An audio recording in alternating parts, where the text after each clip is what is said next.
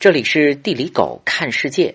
想要了解大千世界的更多精彩，你可以在微信公众号、微博以及知乎搜索“地理狗看世界”。老子是猴哥，你是猴哥，比两猴哥，叫你小猴猴，因为我讲礼貌，很火有好多个人那就比较，宝宝的摸摸这个月才几号？狗一直误以为自己吃辣还可以。直到有一天要去重庆开会，在飞机上，我重庆籍的女同事千叮咛万嘱咐，大概意思就是微辣是重庆人的底线，让我千万别点鸳鸯锅给她现眼。哎，好屈辱又没有办法。重庆市位于中国西南四川盆地东侧，地势西低东高。东北是大巴山和巫山，东南是武陵山区。山区的碳酸盐底层发育了大量喀斯特地貌，有五龙芙蓉洞，还有中国最大的天坑小寨天坑。这个景点就是个大陷阱啊！下去一小时，上来两小时。哎，别问我怎么知道的。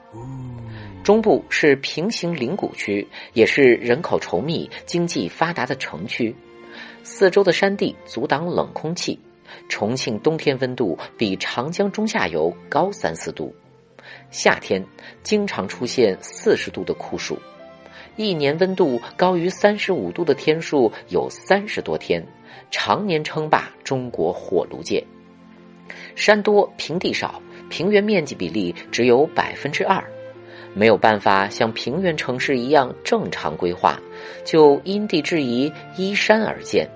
重庆传统建筑以吊脚楼居多，现代楼房也没有很规整，玩的是 freestyle。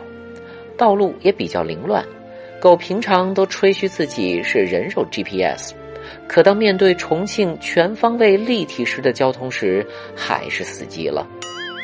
山路行车不便。重庆才出现帮助人们搬运东西的棒棒军。东北部山区分布有大量盐泉，巫山一带有五千年的盐矿开采史。巫溪县宁长古镇是世界上的古盐都，就是《山海经》里的巫盐国。盐是中国古代重要的硬通货，制盐和贩盐催生了早期的八国文明。长江横贯东西六百多公里。流域面积占整个重庆市的百分之五十八，重要支流嘉陵江也在这里汇入长江。嘉陵江小名叫渝水，因此重庆简称渝。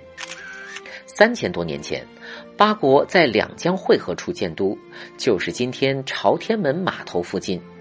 八人很凶的，勇猛善战，以巨蛇和白虎为图腾。西边和蜀国撕，东边和楚国撕，不过最终还是被秦国灭了，成为秦国八郡。南宋一个皇帝两个月封王称帝，改名为重庆，就是双重喜庆的意思。除了嘉陵江之外，从贵州发源的乌江从重庆中部涪陵汇入长江。涪陵特殊的水土盛产青菜头。制作的榨菜和法国腌黄瓜、德国酸甘蓝，被称为世界三大腌菜。现在，长江、乌江、嘉陵江都是国家最高等级的航道，贯穿重庆市百分之七十的区县，通江达海，交通发达，重庆成为整个长江水系的枢纽和物资集散地。码头林立，商船穿梭，整个长江流域的文化都在这里交融。重庆人自古就在江边生活，世代捕鱼拉纤，甚至把家都安在船上。在无动力帆船时代，在湍急的江面上逆水行舟，全靠人力拉纤。船工纤夫们把屠宰场丢弃到江边的动物内脏捡回家烹调。在辣锅里煮内脏，成为最早的重庆火锅。火锅驱寒祛湿，现在船工们的粗放餐饮方式已经成为重庆人民的日常了。一八九一年，重庆被迫成为通商口岸，西方文化沿着长江滚滚而上，各国开辟租界，建立领馆，重庆现代化的大门也被打开。重庆山川怀抱的地形常年多云多雾，一年大约有两百多个阴天，一百个雾天。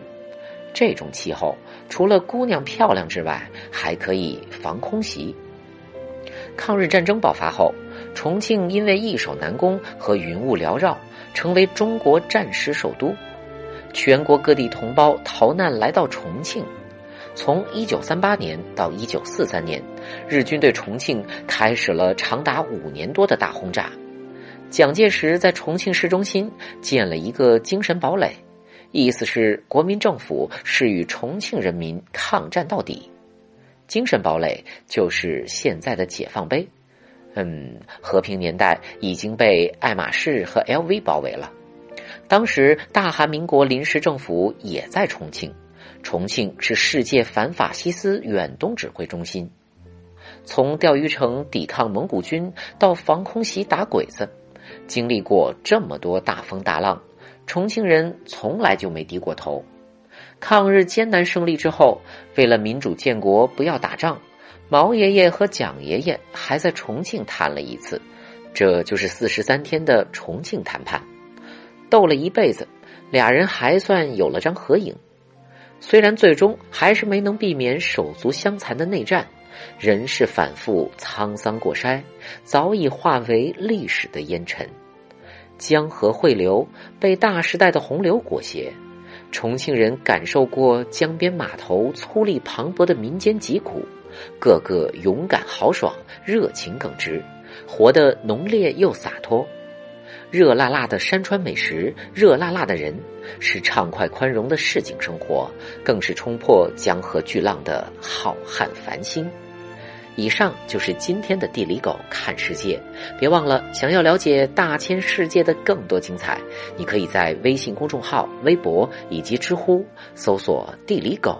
看世界，那就一直往上，跟斗气场，烈士不读口号早就喊亮，开水来喽，给老子让，看不到路哈，我横冲直撞，敌人档次最好不要靠近，越路接你只有选择放弃，从来不跟交朋友讲啥子道义，我一登场，所有人都立刻变成道具，Hold up，少睡点觉，多看点报，富家富为娃儿小打小闹，富楼照抄，衣服和帽，rap star 都需要被平衡好，问题都丢给你个人去想，假装成功你都没得信仰，中国血液在我身上流淌，祝你有朝一日获得给蓝莓奖。哥，你是何个底料？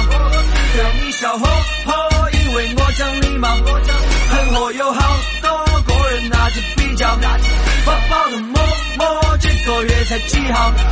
老子是何哥，你是何个底料？让你笑呵呵，因为我讲礼貌。很火有好多个人拿起比较，发包的么么，这个月才几号？